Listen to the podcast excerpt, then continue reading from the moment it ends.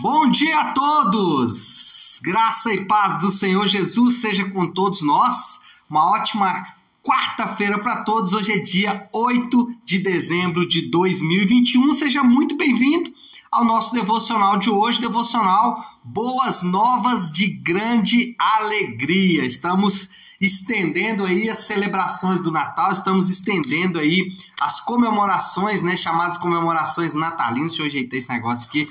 As chamadas comemorações aí do Natal, estamos estendendo além daquele período normal ali de dois, três dias que a gente faz próximo do Natal, estamos estendendo isso aí para mais dias aí, 25, 26 dias. Então hoje nosso nono dia desses estudos sobre o Natal e hoje nós vamos falar sobre os opositores de Jesus. Queria que você lesse comigo aqui o texto, está em Mateus capítulo 2, temos falado bastante de Mateus 2 aí nesses últimos dias, acho que essa semana a gente falou toda aí de Mateus 2, né? E hoje versículo 3 e versículo 4, que diz assim: Quando o rei Herodes ouviu isso, então Mateus 2, 3. Quando o rei Herodes ouviu isso, ficou perturbado, e com ele toda Jerusalém. Tendo reunido todos os chefes dos sacerdotes do povo e os mestres da lei, perguntou-lhes: onde deveria nascer o Cristo?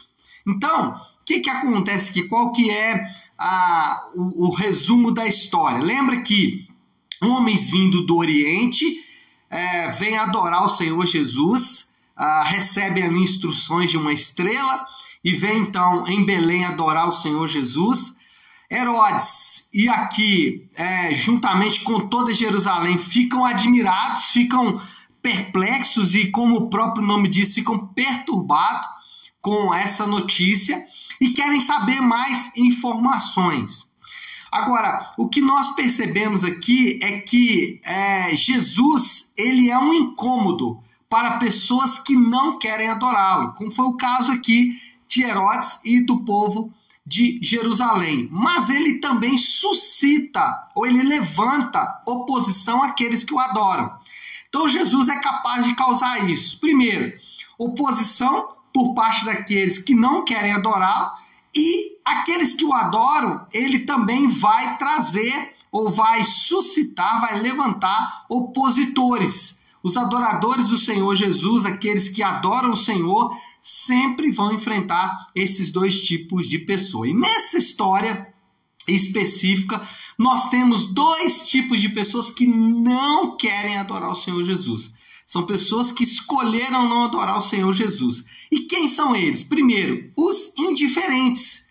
Quem são os indiferentes? Aqueles que não querem, obviamente, compromisso. Eles ouvem, eles gostam da mensagem, mas não vão dar um passo à frente.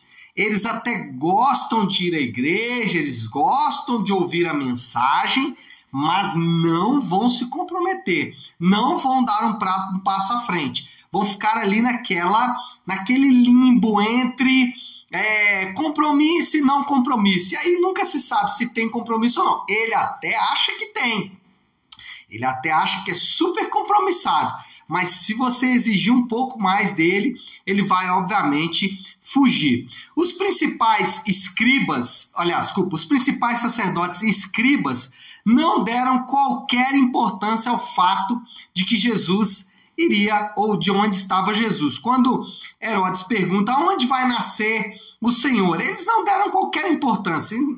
É, em outras palavras, não estavam muito interessados. Né? Se você ler o restante do texto aqui, você vai perceber isso.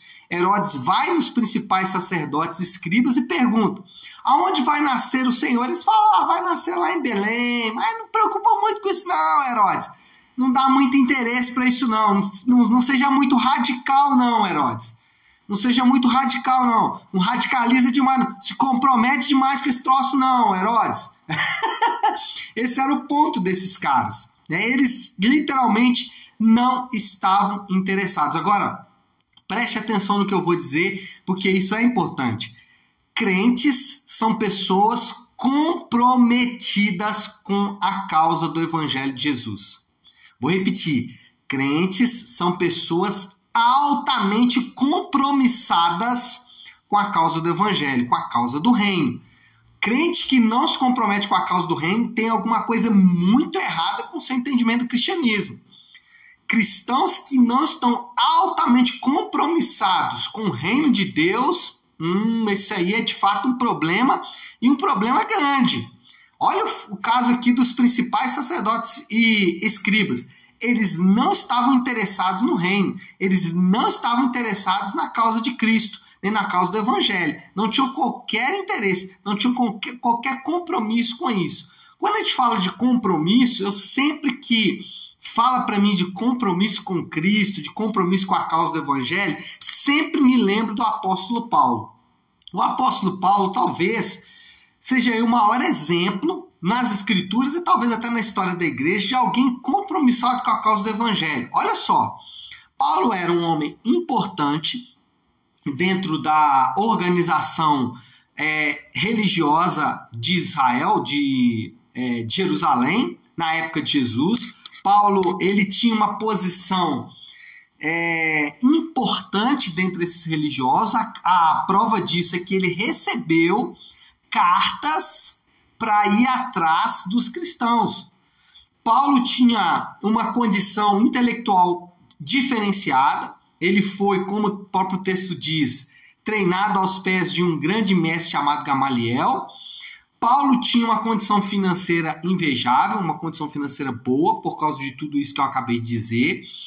E Paulo, ao ter uma experiência com o Senhor Jesus ali na estrada de Damasco, ao ter ali uma visão com o Senhor Jesus na estrada de Damasco, Paulo se comprometeu de tal forma com a causa do evangelho que ele mesmo diz que considerava tudo isso esterco, considerava tudo isso que eu acabei de falar lixo.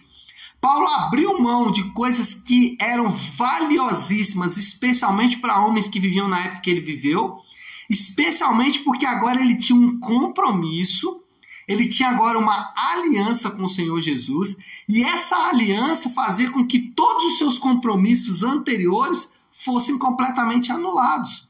E esse é um exemplo do tipo de compromisso que o cristão precisa ter.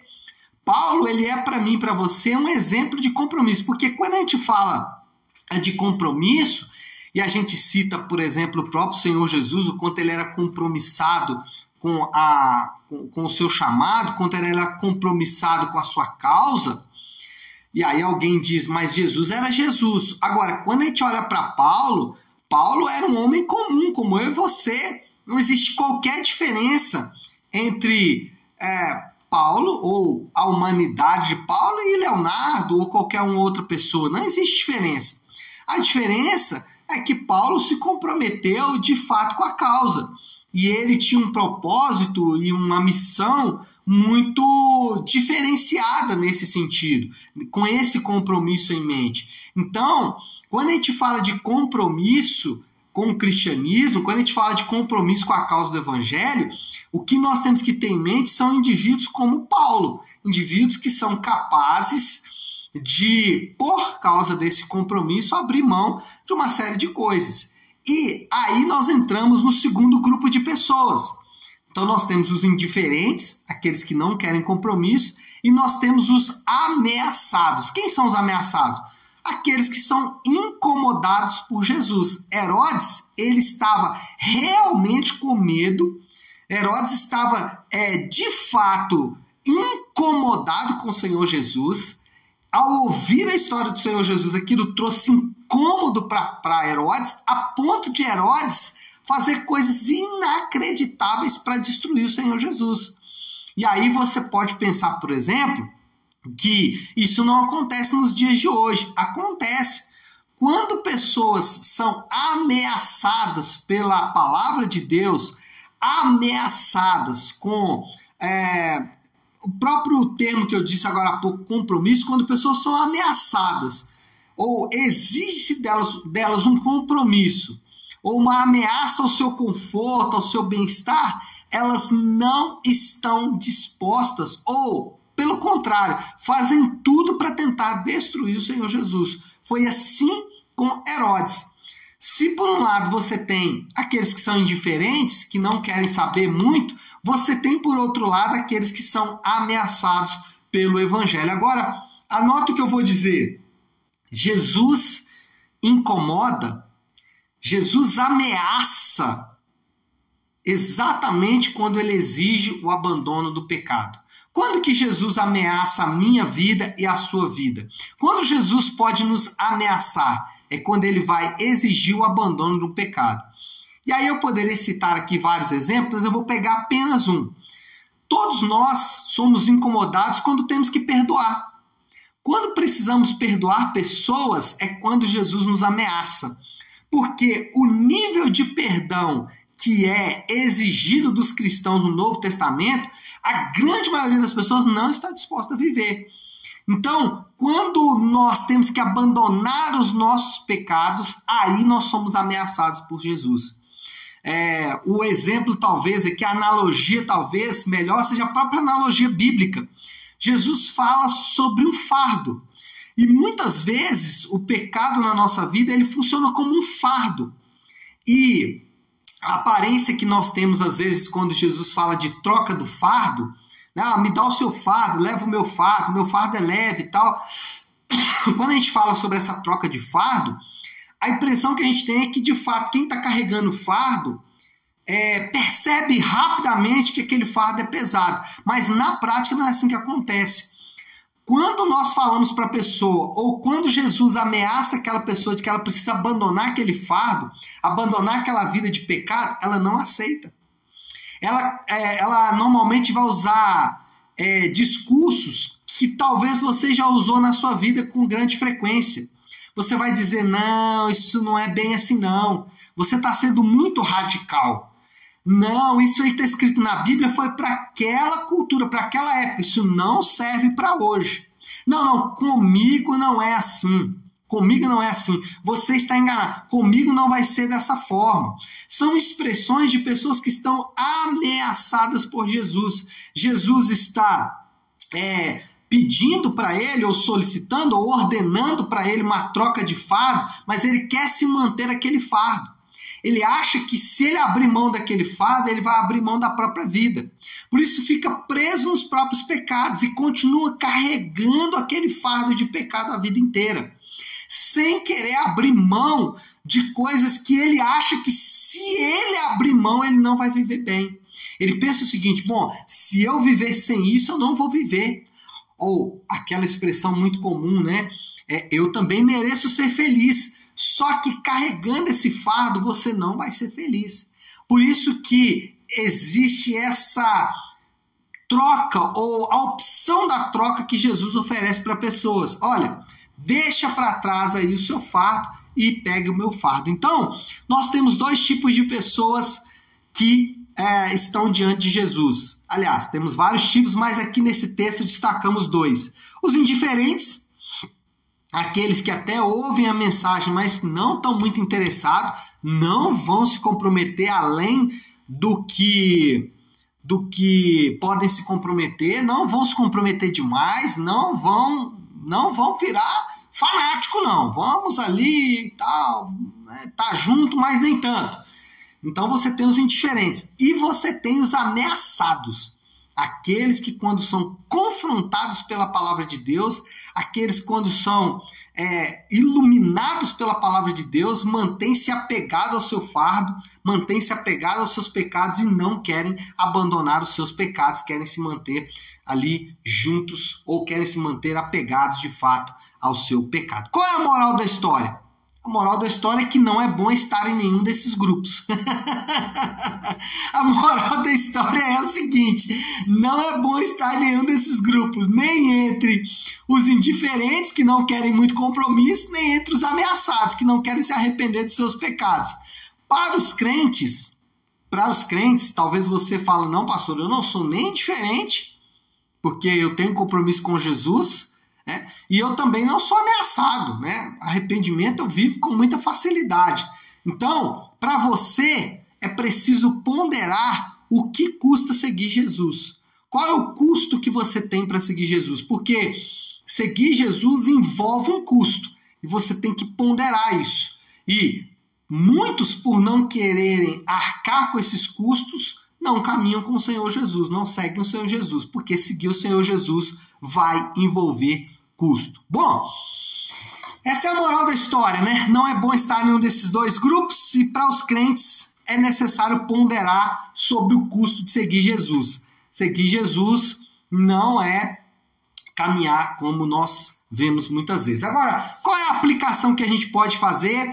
A aplicação final aqui para a gente colocar em prática tudo isso que a gente acabou de estudar nesta manhã. A aplicação é muito simples: arrependimento e compromisso. Esses são os pratos do dia. O que nós temos para servir hoje é isso: arrependimento, abandone os pecados, abandone o fardo que você está tentando carregar Abandone os pesos que você está tentando carregar, porque esses pesos, na verdade, têm impedido você de ter uma vida compromissada com o Senhor Jesus. E, segundo compromisso, assuma o compromisso de servir ao Senhor Jesus. O que você tem que fazer?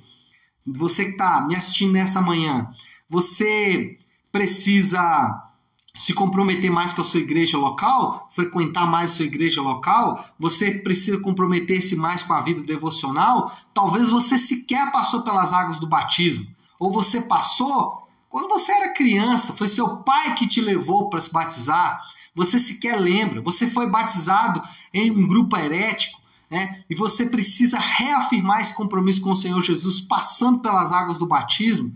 Eu não sei como você precisa se comprometer hoje, mas eu quero dizer para você, aproveita esse momento de meditação na, no nascimento do Senhor Jesus, que nós chamamos de Natal, para assumir compromissos com Ele. Assuma compromissos com Ele. Se for preciso, passe pelas águas do batismo. E aí você fala: não, mas existe uma tradição familiar. Qual é melhor você se comprometer? Com as tradições da sua família ou com o Senhor Jesus? Não há dúvida de que o melhor é comprometer-se com o Senhor Jesus. Então, Abandone todo o seu pecado e comprometa-se hoje com o Senhor Jesus. Tá certo? Vamos orar? Vamos colocar tudo isso aí diante de Deus? Então, se você puder agora, pare aí um instante aquilo que você está fazendo e vamos juntos buscar a Deus em oração com esta palavra. Senhor Deus, Pai, nós nos deparamos hoje, Senhor, com esta palavra tão preciosa, tão rica e tão desafiador ao mesmo tempo.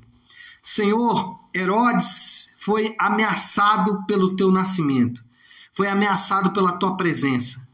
Nós somos ameaçados quando precisamos abandonar pecados e não queremos fazê-lo. Nós nos sentimos afrontados por ter que abrir mão de áreas na nossa vida que são é, áreas onde nós achamos, Pai, que é o melhor é aquilo que nós queremos áreas em que nós julgamos que podemos e que compreendemos melhor do que o Senhor o que é melhor para nós.